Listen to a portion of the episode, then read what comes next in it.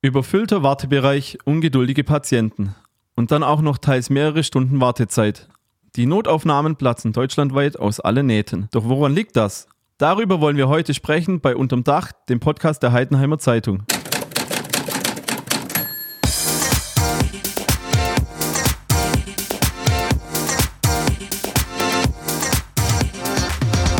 Unterm Dach.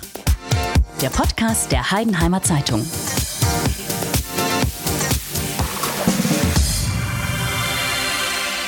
Zu Gast ist der Chefarzt der Heidenheimer Zentralnotaufnahme, Norbert Pfeuffer. Ich bin Matthias Ostertag, Redakteur bei der Heidenheimer Zeitung und mit am Mikrofon ist auch Elena Kretschmer, ebenfalls Redakteurin bei der HZ. Herzlich willkommen, Herr Pfeuffer. Hallo Elli. Hallo. Freut mich, dass ihr mit dabei seid. Hallo, vielen Dank für die Einladung. Herr Pfeuffer, ich habe seit mehreren Tagen extreme Rückenschmerzen. Jetzt ist aber Samstag und mein Hausarzt ist logischerweise im Feierabend, hat frei. Ähm, also fahre ich jetzt hoch ans Klinikum, stelle mich in der Zentralnotaufnahme vor und jetzt sitze ich erstmal. Aber woran liegt das denn? Ich habe doch Rückenschmerzen, mir muss doch geholfen werden. Ja, das kann ich gut verstehen. Schmerzen sind subjektiv eine extreme Beeinträchtigung des Alltags. Leider haben wir ein Problem an Wochenenden, Feiertagen oder außerhalb der regulären Arbeitszeit mit der ambulanten medizinischen Versorgung in Deutschland. Optimal wäre es, wenn Sie zur Vertretung Ihres Hausarztes gehen würden. Das ist die Kassenärztliche Notfallpraxis am Klinikum Heidenheim, die in den Gebäuden des Klinik, der Klinik liegt. Wenn Sie jetzt aber schon in Notaufnahme sind, werden wir Sie natürlich anschauen und bei Bedarf behandeln. Da wir aber unsere Patienten nach medizinischer Dringlichkeit einteilen müssen, kommt es automatisch zu Wartezeiten. Mhm. Und wie erklären sich die Wartezeiten, beziehungsweise erklären Sie mal ein bisschen das System der Dringlichkeit? Das ist das Spannende, was, glaube ich, auch viele Leute dann interessiert. Genau, das ist, ist genau. schwer zu erklären, aber wir haben ja immer in den Notaufnahmen in Deutschland überhaupt ein äh, großes, eine große Differenz zwischen der Anzahl der Patienten, der Räumlichkeiten und des anwesenden ärztlichen und pflegerischen Personals. Aus diesem Grund gibt es vorgeschrieben äh, validierte Systeme zur medizinischen Ersteinschätzung.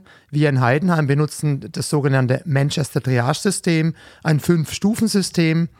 Die zuständige Pflegekraft teilt sie nach einem vorgegebenen Algorithmus, der ist bei uns im Computer hinterlegt, äh, ein in eine Farbgruppe.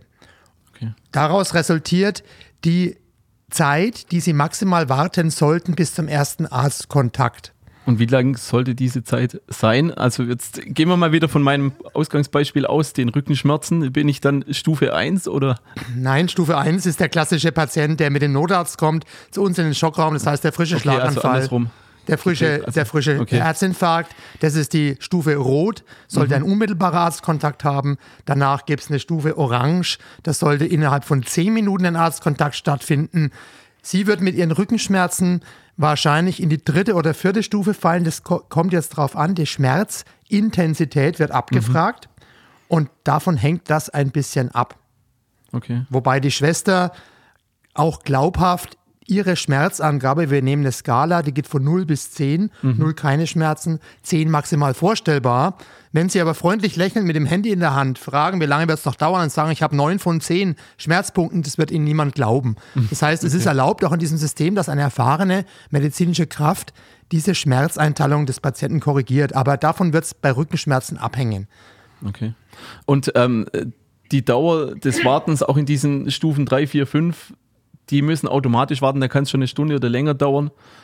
Oder das muss nicht automatisch sein. Es gibt ja auch Phasen in der Notaufnahme, in denen es ruhig ist. Wenn Sie Glück haben, kommen Sie äh, in der, mit ganz wenig Schmerz mit einem nicht notfallmäßigen Problem, aber wir haben gerade Räume frei und Personal frei und Sie kommen innerhalb von zehn Minuten dran. Mhm. Wenn Sie Pech haben, kommt in dieser Zeit, in der Sie warten auf Ihren Arztkontakt, fünfmal der Rettungsdienst, zwei Schlaganfälle, ein Schockraum, zwei Notärzte, der Hubschrauber landet auf dem Dach und dann werden aus den geplanten 30 oder 45 Minuten Arztkontaktzeit zwei Stunden, weil einfach der Arzt beschäftigt ist mit einem lebensbedrohlich kranken Patienten. Mhm. Aber man kann jetzt nicht sagen, irgendwie, keine Ahnung, Donnerstagnachmittag um 15 äh, Uhr ist besonders wenig los. Also, oder gibt es da so Zeiten, ja. wo tatsächlich weniger los ist? Ja, es gibt sehr wohl Zeiten. Ähm, das ist interessanterweise weltweit ungefähr gleich, egal in welchem medizinischen System. Wir haben ganz klar einen Doppelgipfel über den Tag verteilt. Der erste Höhepunkt ist so zwischen 10 und 12. und dann kommt ein kleine, kleine, äh, kleines Tal.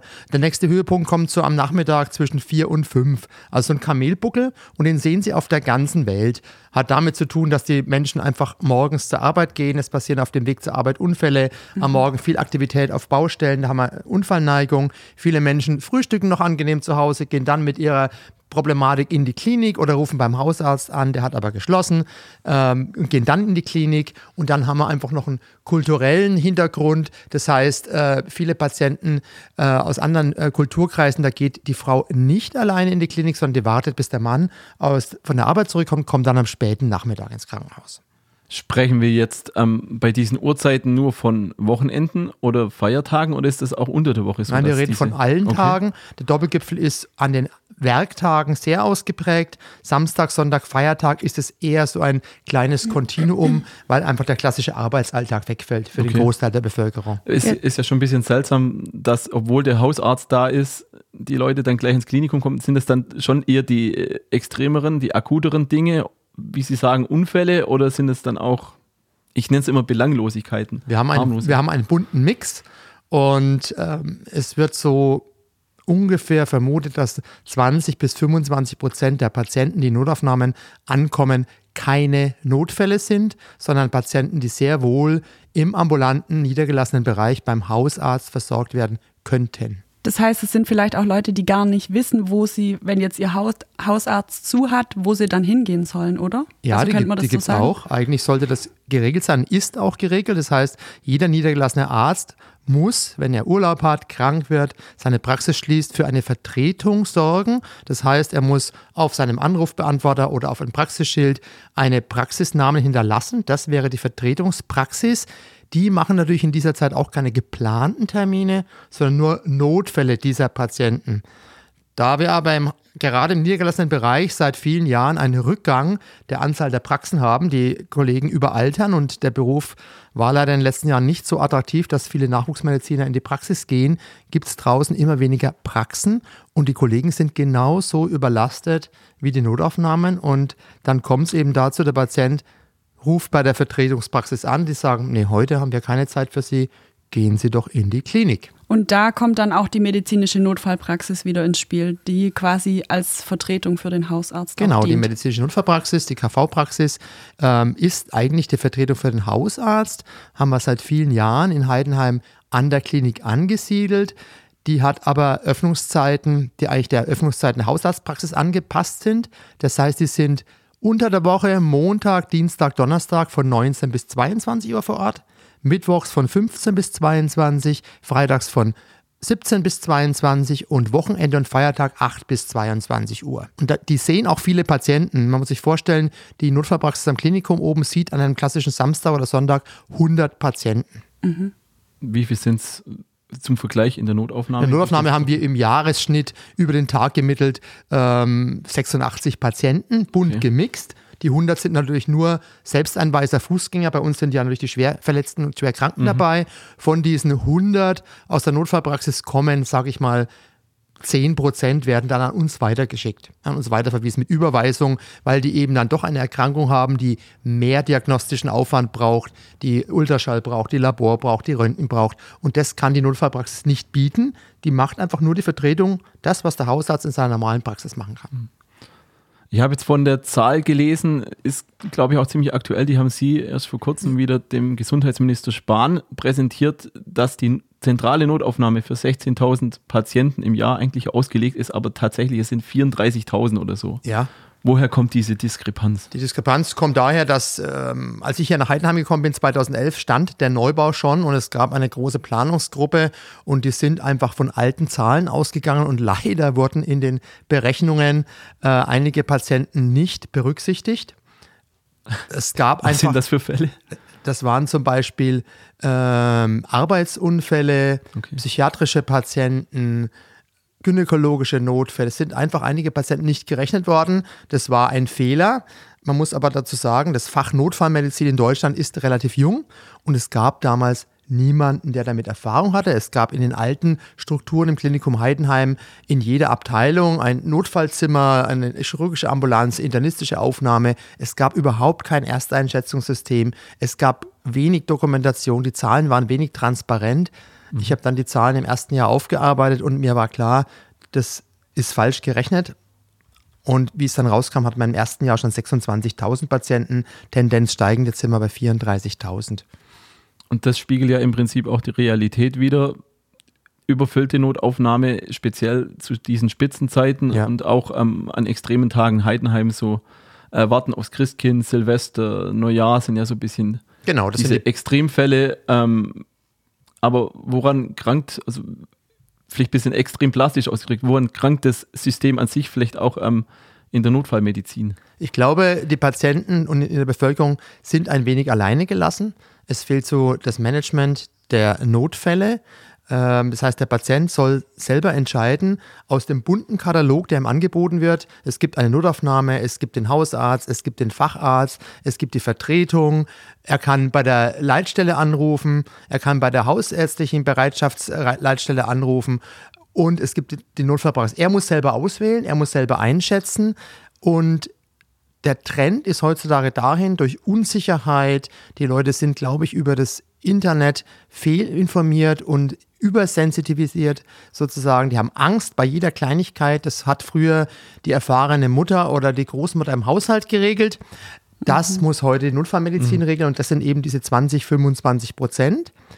Es gibt jetzt zum Glück Bestrebungen, das Ganze etwas zu verbessern und ich hoffe, dass wir da in ein besseres Fahrwasser kommen. Mhm. Darauf wollten wir auch ein bisschen hinaus. Ähm, Ellie hat, glaube ich, die Frage schon ein bisschen parat. Ich wollte einfach wissen, inwiefern das verbessert werden soll. Ähm, es gibt, ähm, der Herr Spahn ist ja sehr aktiv in, in dem Bereich Notfallmedizin und es gibt jetzt äh, die Notfallreform. Das heißt, wir haben jetzt, was schon seit letztem Jahr gültig ist, erstmal eine Stufenregelung. Das heißt, der Gesetzgeber hat äh, ein Gesetz gemacht und alle Krankenhäuser, die bezahlt an der Notfallversorgung teilnehmen wollen, Medizinisch müssen sie sowieso Hilfeleistungspflicht, aber wenn sie dafür Geld kriegen wollen, müssen die bestimmte Qualitätsindikatoren erfüllen. Es gibt drei Stufen, eine Basisversorgung, eine erweiterte Versorgung und eine umfassende Notfallversorgung. Und die Basisversorgung wäre beispielhaft eine kleine Klinik, die hat mindestens eine chirurgische Abteilung, eine internistische Abteilung im Haus, kann Patienten versorgen, hat ein CT. Sonst gibt es keine Zwang für bestimmte Fachabteilungen.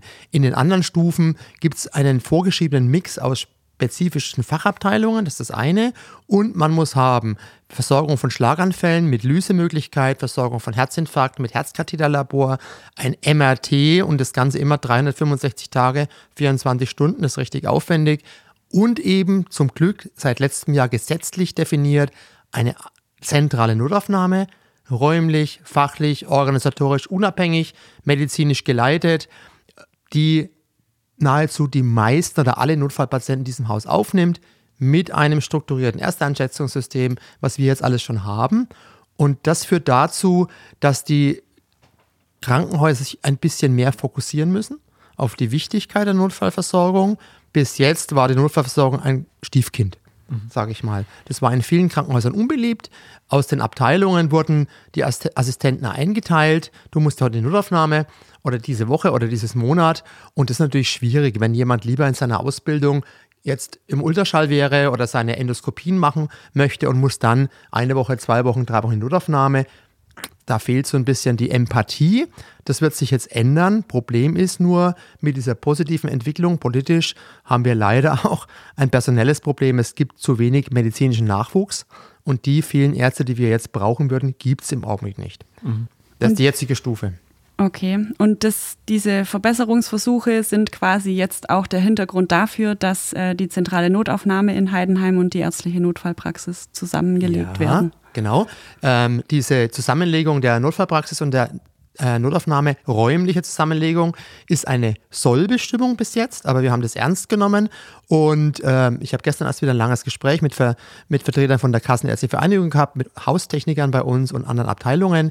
Wir sind jetzt da in der Bauplanung, wir werden Räumlichkeiten nahe der Notaufnahme umbauen, wir werden einen gemeinsamen Tresen haben, das heißt einen Empfangstresen, an den alle Patienten, die als Selbsteinweiser fußläufig in die Klinik kommen, so als ob sie sonst zum Hausarzt gehen oder in Notfallpraxis, werden an diesem Tresen zur Öffnungszeit der Notfallpraxis entweder von einem Mitarbeiter der Notfallpraxis oder von einem Mitarbeiter der zentralen Notaufnahme empfangen, dann eingeteilt nach einem äh, Schema, um zu sagen, okay, Sie können auf jeden Fall Notfallpraxis. Nein, Sie müssen in Notaufnahme und dann im jeweiligen Bereich versorgt. Das ist aber dann wieder ein anderes Schema, wie das, das Sie bisher haben, oder? Ja, ist leider ein anderes, es ist ein anderes Schema. Äh, da geht es darum, überhaupt diese Lotsenfunktion zu übernehmen. Die Kassenärztliche Vereinigung möchte das bundesweit gleich haben. Da wird ein Ersteinschätzungsschema übernommen aus der Schweiz. Das ist im Augenblick in der Validierungsphase in verschiedenen Projektkliniken. Ähm, und das muss noch etwas angepasst werden. Wir werden aber in Heidenheim, ich habe jetzt im November noch zwei Gespräche mit Vertretern der Notfallpraxis, medizinischen Vertretern, wir werden einen Katalog von Symptomen oder Diagnosen uns als Vorgabe geben, wo wir sagen, ganz klar, der Patient mit den Brustschmerzen, der wird sofort weitergeschickt in Notaufnahme, da wollen wir keine Zeit verlieren. Mhm. Aber der Patient wie vorhin mit den Rückenschmerzen seit einigen Tagen, den schicken wir ganz entspannt in die Notfallpraxis. Der Kollege aus dem Niedergelassenenbereich wird den optimal versorgen und bei Bedarf kann er immer noch nachfordern und sagen, jetzt hätte ich doch gerne ein Röntgenbild, wenn er meint, er muss es dringend machen und schickt ihn dann zu uns. Was kann diese ähm, räumliche Veränderung bringen? Klar, es ist alles, man hat eine zentrale Anlaufstelle. Ja, wir haben auf jeden Fall für den Patienten eine optimierte Versorgung und ich behaupte, dem Patienten ist es völlig egal, wo er behandelt wird. Wir haben jetzt das System, mit dem äh, räumlich leicht getrennten. Notfallpraxis ist ja am Eingangsbereich vorne mhm. links. Trotzdem ist es für die Menschen in der Klinik. Ich, wir erleben das ganz oft. Am Montag kommt ein Patient und sagt, ah, ich habe solche Schmerzen. Ich war am Samstag schon bei Ihnen. Dann schauen wir in unserem Computersystem nach, sage ich, tut mir leid, Sie sind nicht in unserem System. Waren Sie eventuell in der Ja, davon ist doch egal. Klar, für ihn ist es egal. Mhm. Wir haben nur das Problem, gesetzlich vorgegeben, wird sich auch nicht ändern. Es ist ein Verbot, dass die der ambulante Sektor und der Krankenhaussektor eine Datenbank benutzen. Das heißt, okay. ich kann nie aktiv auf die Befunde der Notfallpraxis zugreifen und umgekehrt, ich kann nur was anfordern. Wir haben ja alles digitalisiert in der Klinik, mhm. das geht aber nicht, das ist verboten. Der Gesetzgeber möchte da ganz klar diese zwei Sektoren, ambulante Versorgung, stationäre Versorgung, Krankenhausversorgung trennen. Aber wir sind in unmittelbarer Nähe und ich glaube, diese dieser Augenkontakt und diese Nähe wird eine dramatische Verbesserung bringen in der Zusammenarbeit, medizinisch. Ist das auch ein Thema hinsichtlich der Wartezeiten? Hauptargument, würde ich sagen, für viele Patienten? Ich glaube, das kann, ja, die Wartezeiten gibt es natürlich auch in der Notfallpraxis. Wenn Sie sich vorstellen, da werden am Samstag 100 Patienten durchgeschleust, mhm. ähm, ist das für die Kollegen genauso schwierig. Ja? Äh, die haben dann auch noch Kinder, weil es auch noch kinderärztlichen Bereitschaftsdienst gibt. Ähm, es wird glaube ich, einfach die Zuordnung der Patienten optimieren. Mhm. Und jemand mit einem nicht kritischen Krankheitsbild, da kann ich die Wartezeit vertreten. Ja, die kann ich vertreten, weil er, er geht keine Gefährdung ein. Auch wenn es lästig ist und Schmerzen lästig sind. Aber an dem Tag bekommt er eben keinen Hausarzt und er bekommt keinen Orthopäden.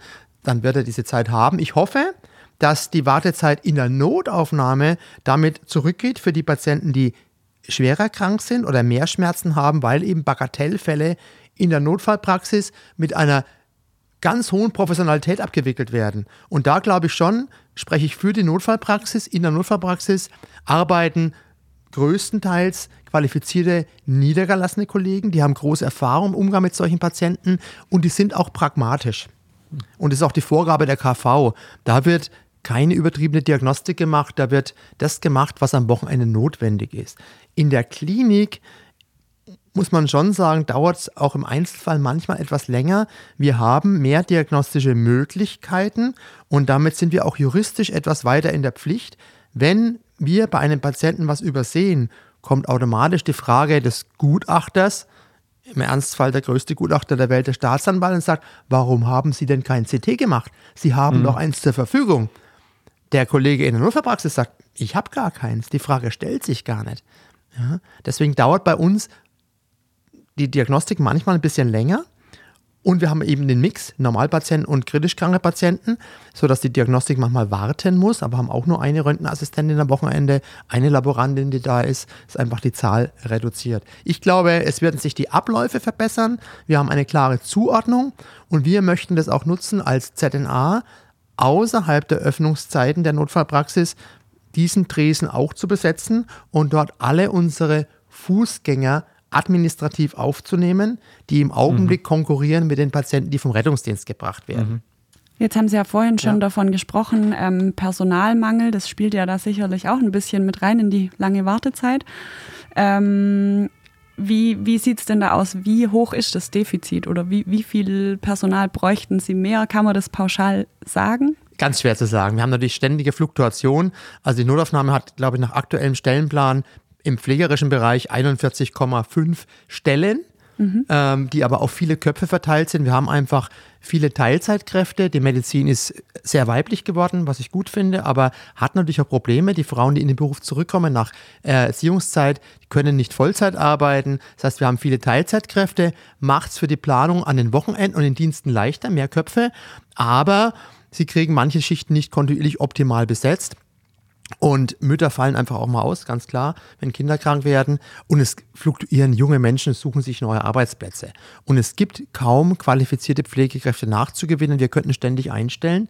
Möchte ich jetzt nicht den Zahlen beziffern. Wir brauchen jetzt sicherlich mindestens drei oder vier medizinische Fachangestellte, um die, den gemeinsamen Dresden zu besetzen. Das sind wir gerade auf Suche, mhm. damit wir nächstes Jahr da starten können. Und Pflegepersonal ist immer gesucht. Ja, das ist ein Problem, äh, was aber auch bundesweit besteht. Deswegen wird ja auch gesucht, von woher kann man noch qualifizierte Pflegekräfte gewinnen. Mhm. Sprich, es ist aber mehr ein Pflegeproblem, also Pflegepersonalproblem und nicht ein ärztliches Problem oder fehlt es da auch? Es fehlt natürlich auch an Ärzten. Das geht allen Kliniken so. Ähm, ich glaube, je mehr, je ländlicher eine Klinik ist, desto größere Probleme. Aber auch die großen Kliniken München, Berlin haben jetzt schon Probleme und es fehlt auch da der qualifizierte ärztliche Nachwuchs. Deswegen kommt es immer wieder zu Problemen, weil die Notaufnahme muss besetzt sein. Die können sie nicht zumachen, die ist rund um die Uhr geöffnet und dann fehlen die Ärzte an einer anderen Stelle. Wenn die chirurgische Abteilung mir einen unfallchirurgischen Assistenten schicken muss, haben wir aber an diesem Tag in der Urlaubszeit schon zwei Krankheitsfälle, dann muss eventuell ein OP geschlossen werden. Das ist die Konsequenz. Aber der Gesetzgeber sieht es auch im Sozialgesetzbuch vor. Notfallpatienten haben die höchste Priorität. Danach kommen alle geplanten Sachen. Es ist nur auch dieses, dem Patienten, der an dem Tag auf eine Operation wartet, schwer zu vermitteln. Man sagt, tut uns leid, Ihre Schilddrüsen-OP fällt heute leider aus, weil. Mhm. Und Sie kommen erst morgen dran. Es führt auch nicht zur Zufriedenheit. Aber der gleiche Patient möchte natürlich auch als Notfall optimal ja, versorgt werden. Ja. Also wir haben ganz dringend Stellenbedarf, wird sich auch noch verschärfen. Es gibt ein neues Tarifgesetz für die Ärzte, neue Tarifabverhandlungen und die Zahl der Bereitschaftsdienste wurde begrenzt, die Zahl der Dienstwochenenden wurde begrenzt. Das heißt, die Krankenhäuser müssen für mehr Nachwuchs sorgen oder die Dienstpläne umschreiben. In Zukunft Schichtdienst anbieten, kein Bereitschaftsdienst, ist aber alles mit einer Anzahl der Personen verbunden, die man hat. Man braucht mehr Köpfe, man als man bisher hat. Ja. ja man braucht okay. mehr Köpfe vom Personal vielleicht nochmal ja. zurück zu den Patienten. Ja. Ähm, wir haben Anfang des Jahres auch mal darüber berichtet, ähm, dass die Patienten irgendwie immer ein bisschen ja, übergriffiger werden, dass, da, dass es da Vorfälle gibt in der ähm, Notaufnahme, ähm, dass es auch seit Ende März einen Sicherheitsdienst gibt. Was konkret passiert denn da? Also was machen die Patienten? Also rasten die da regelrecht aus oder wie kann ich mir das vorstellen? Das können Sie sich so vorstellen, dass es sehr wohl Patienten gibt, die ohne Einfluss von Drogen oder Alkohol schon mit einer gewissen Grundaggression bei uns erscheinen. Mag daran liegen, sie haben Akutschmerzen. Das ist unangenehme Situation. Haben ja. dann vielleicht den Hausarzt und die Vertretung angerufen in der Ferienzeit, zwei Absagen bekommen, fahren in die Klinik, im Kopf aber schon diesen Filter drin, ah, ich muss sicher lange warten, weil hat, jeder hat mir das erzählt und es dauert so lange und ich komme sicher nicht dran. Dann kommen die an den Anmeldungstresen bei uns, da stehen aber schon fünf Patienten vor ihnen mhm. und auf der anderen Seite stehen fünf äh, Rettungswägen mit ihren, mit ihren Patienten und es dauert, bis sie überhaupt an die Anmeldung kommen. Dann haben sie von Beginn an ein etwas gespannte Atmosphäre, weil meine Mitarbeiter müssen die gleiche Frage immer stellen. Die brauchen die Versicherungskarte, die müssen ein paar Fragen stellen. Sonst haben wir den Patienten nicht im Computersystem, das ist einfach Pflicht. Es Klar. geht nicht ohne. Und dann haben sie das den ersten Konflikt vorprogrammiert, dann klingelt das Telefon noch und der Patient muss noch ein bisschen warten. Und dann kommt die Frage von so einem klassisch ist dann, wie lange wird es denn dauern? Und dann sollen unsere Mitarbeiter eigentlich keine Zeitangabe machen, mhm. weil wir können es nicht. Wir können es nicht. Im Extremfall, ich habe mal mit einem Psychologen zu diesem Thema gesprochen, warten ist ja so eine spezielle Psychologie. Alles ab 15 Minuten ist unangenehm mhm. für jeden von uns. Ja? Stimmt. Das ist so. Deswegen muss man eigentlich eine Wartezeit aktiv nach 15 Minuten immer wieder unterbrechen mit irgendeiner Aktivität. Okay. Ja, wäre sinnvoll. Wir haben in dem Fall versucht, unseren Wartebereich habe ich ja umbauen lassen vor zwei Jahren. Wir haben zwei Bildschirme, wir haben Zeitschriften da liegen, es ist abgetrennt mit Glas, wir haben kostenfrei WLAN. Es hat sich gebessert. Mhm. Ja, wir mussten aber dafür das Angebot an Lebensmittel zurücknehmen. Wir hatten so einen äh, Automaten mit Snacks, den mussten wir rausnehmen, feuerpolizeilich. Sind manche unzufrieden, aber ich glaube, man verhungert nicht in der Notaufnahme. Ja. Aber sie haben von Beginn an manchmal so eine Grundaggression. Und es ist so ein Spiegelbild unserer Gesellschaft. Die gegenseitige Wertschätzung hat leider dramatisch abgenommen. Ja? Mhm. Und der Mitarbeiter, die Mitarbeiterin am Dresden, die kann nichts dafür, dass gleichzeitig 20 Patienten als Notfälle kommen. Die tut ihr Möglichstes und ist aber auch eingebunden in eine feste Infrastruktur. Es muss das, die Karte durchgezogen werden. Es muss also, also aufgeschrieben werden. Dann kommt der Patientensystem und dann kommt der Nachdringlichkeitseinstufung dran. Und dann kommt es individuell zu verschiedenen Reaktionen. Das fängt an mit einem aggressiven Ton in der Sprache zu verbalen Entäußerungen, Beleidigungen weit unter der Gürtellinie, mhm. Schreien bis hin zur körperlichen Aggression mit Sachbeschädigung. Uns wird ein Computer runtergeschmissen. Es werden, es waren schon komplette genau, Zimmer es werden komplette. Zimmer verwüstet und eben bis dahin, dass man persönlich angegriffen wird. Also ich bin jetzt in den äh, acht Jahren, in denen ich da bin, dreimal körperlich angegriffen worden. Einmal mit einer Schere, einmal mit einem Karatetritt. Und ähm, die auslösende Situation für den Sicherheitsdienst bei uns war dann, dass zwei Schwestern in der Nacht von einem Patienten körperlich so angegriffen worden sind, dass sie selbst ausgefallen sind, verletzungsbedingt. Und das kann auch nicht sein, dass Menschen, die ihre Arbeit machen, eigentlich helfen wollen, beleidigt werden oder körperlich angegriffen ja, werden. Absolut nicht. Ja. Wie geht man dann mit solchen Situationen um? Schwierig. Ich glaube, das ist schwer zu trainieren. Wir haben natürlich versucht, Trainings zu machen. Wir hatten Psychologen im Haus, die waren bei uns mitgesessen. Aber das ist sehr, sehr individuell. Zum Glück haben wir in der Pflege ein breites Spektrum. Also ich habe Schwestern, die seit über 30 Jahren im Job sind, die auch in der Psychiatrie gearbeitet haben, die auf verschiedenen Bereichen gearbeitet haben, die das entsprechend handeln können, deeskalieren können. Leider haben wir in jeder Schicht zu wenig männliche Pflegekräfte. Das kann zu einem Problem führen, ja, weil dann haben sie in der Nacht vier Schwestern. Mhm.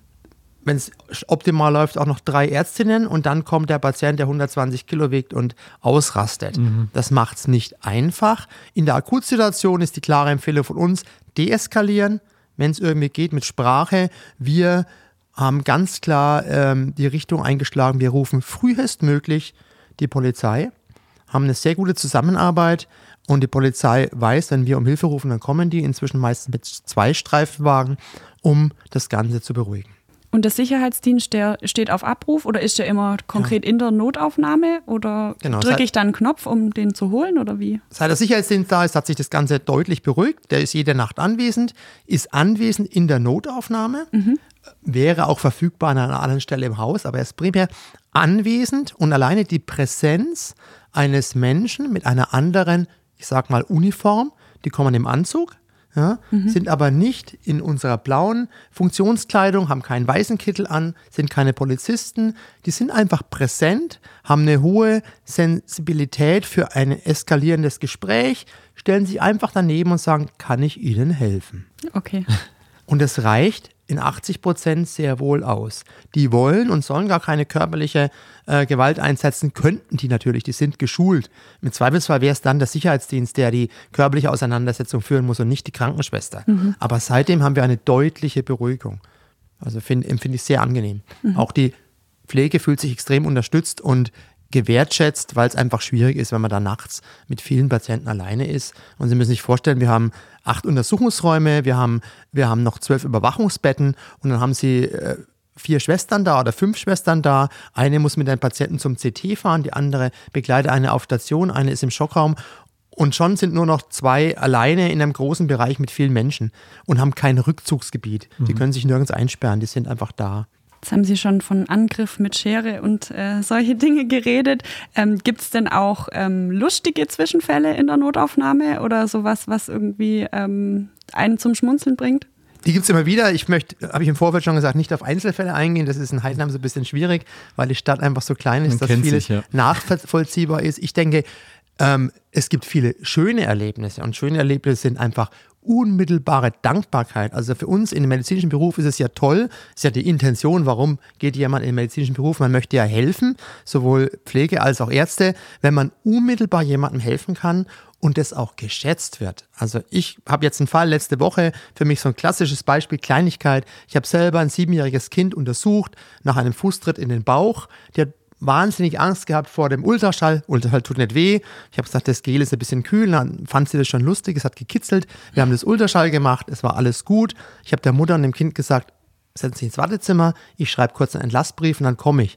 Ich bin in dieses Wartezimmer gekommen mit dem Brief für den Hausarzt und das Mädchen hat einen unserer Feedbackbögen genommen, hat darauf ein großes Herz gemalt und ein oh, Danke. Oh, Süß. Und ich fand das so emotional berührend, das ist so toll, das sind ja nicht unmittelbare Wertschätzung und das sind die positiven Erlebnisse. Mhm. Und wir haben ja mehr positive Erlebnisse als negative, zum Glück.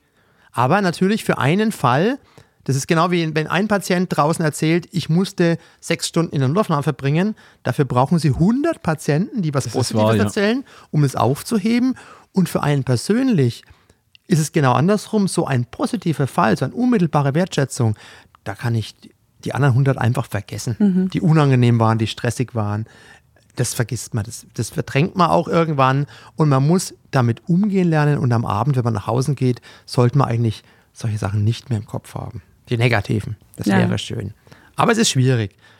Also man erlebt das gesamte Spektrum unserer Gesellschaft. Mhm. Ja, und ich glaube aber schon lustig, ja, natürlich gibt es auch mal Sachen zum Lachen, aber meistens sind es eher die positiven Sachen, helfen mhm. können, Schmerzen lindern oder Angst nehmen helfen können, ist das perfekte Stichwort, um jetzt nochmal überzuleiten ja. zu Ihrem großen Engagement. Das weiß vermutlich niemand wirklich in Heidenheim. Ich wusste es vorher auch nicht, hatte davor auch nicht gehört.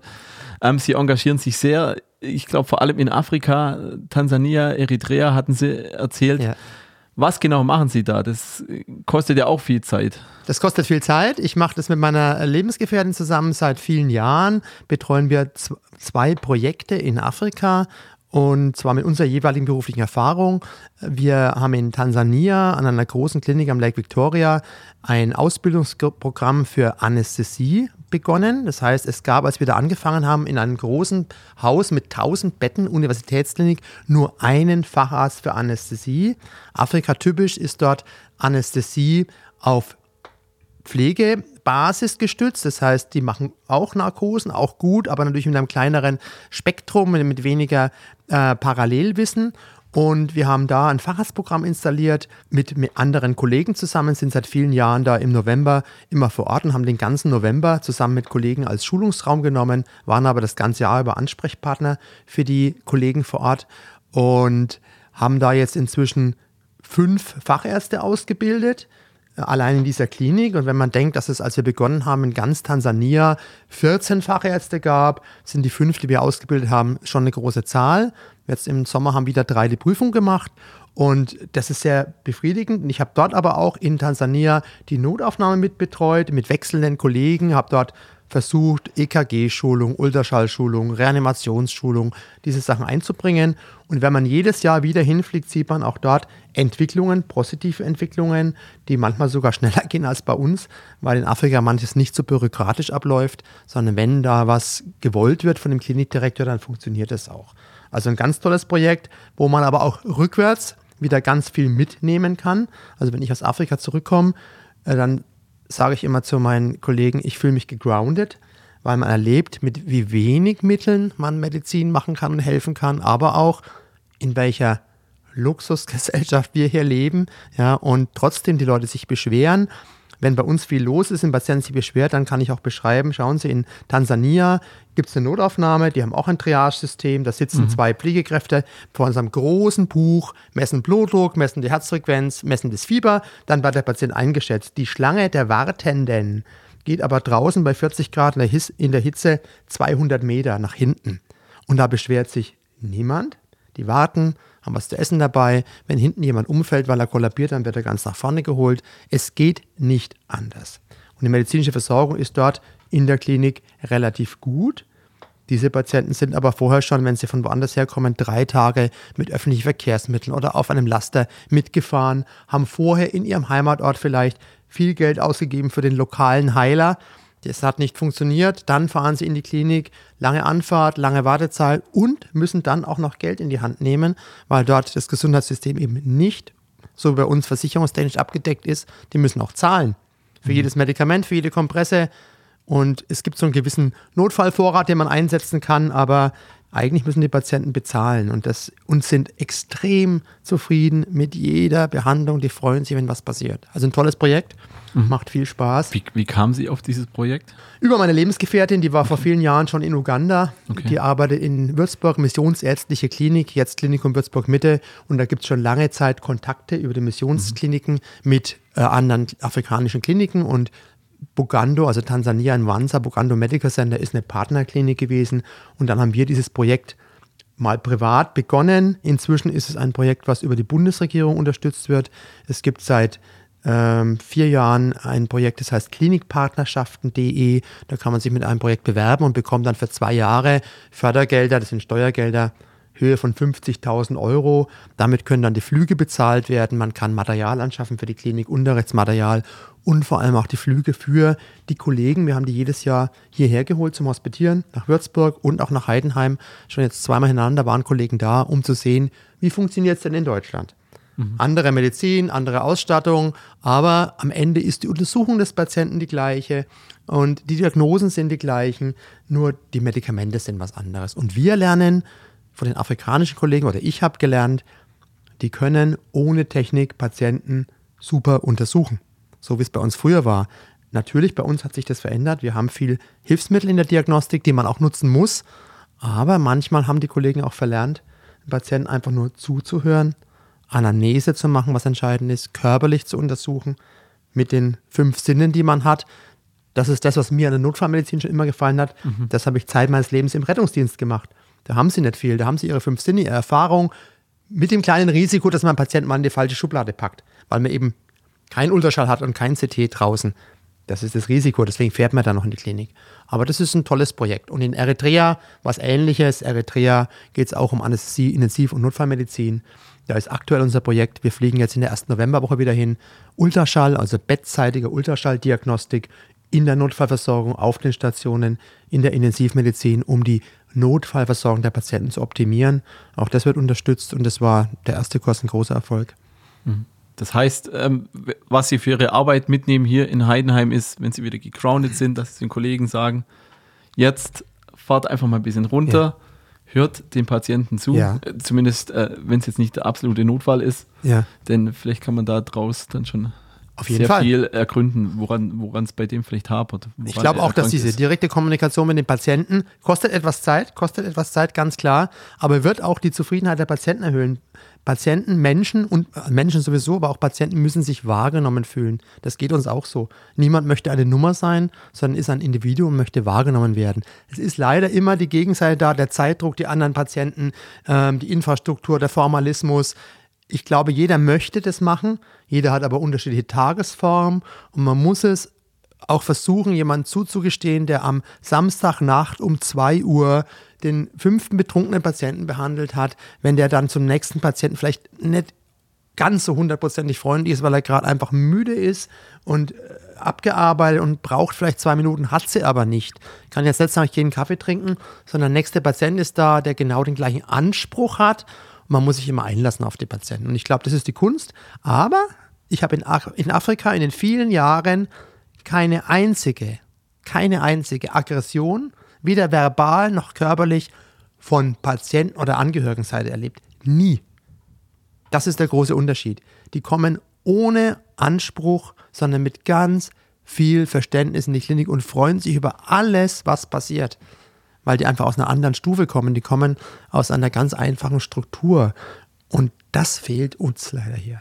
Also in Sachen Geduld können sich die Patienten hier vielleicht noch was von den ja. Patienten in Afrika ja. abschneiden. Mehr als 15 Minuten auf jeden Fall. Mehr als 15 Minuten. Ja, die Zeit ist auch nicht das Oberste. Ich sage nochmal einen Zeitwert. Wenn, wenn ich meine Zahlen analysiere, sind 85 Prozent aller unserer Patienten sind nach zwei Stunden aus der Notaufnahme wieder weg. Das heißt, von Aufnahme bis entweder Entlassung nach Hause oder Entlassung auf die Station haben wir das in einem relativ kurzen Zeitraum abgearbeitet. Wenn ich über 100 Prozent gehe, dann wird es schwierig, weil sie haben immer irgendeinen Ausreißer dabei. Aber ähm, vier Stunden haben wir fast 95 Prozent der Patienten abgedeckt und es sind gute Zahlen. Wenn Sie in Deutschland nach Berlin gehen, an die Charité, große Notaufnahme, ich glaube, das sehen 90.000 Patienten im Jahr, da fängt, da hört die Wartezeit, sage ich mal vorsichtig, die Wartezeit auf die erste Behandlung nach viereinhalb Stunden auf. Mein Sohn lebt und arbeitet in Berlin. Der war schon regelmäßig in der Charité, der hat da so 12 bis 16 Stunden verbracht am Wochenende. Ist ganz Wahnsinn. normal, weil in Berlin gibt es keinen kassenärztlichen Bereitschaftsdienst.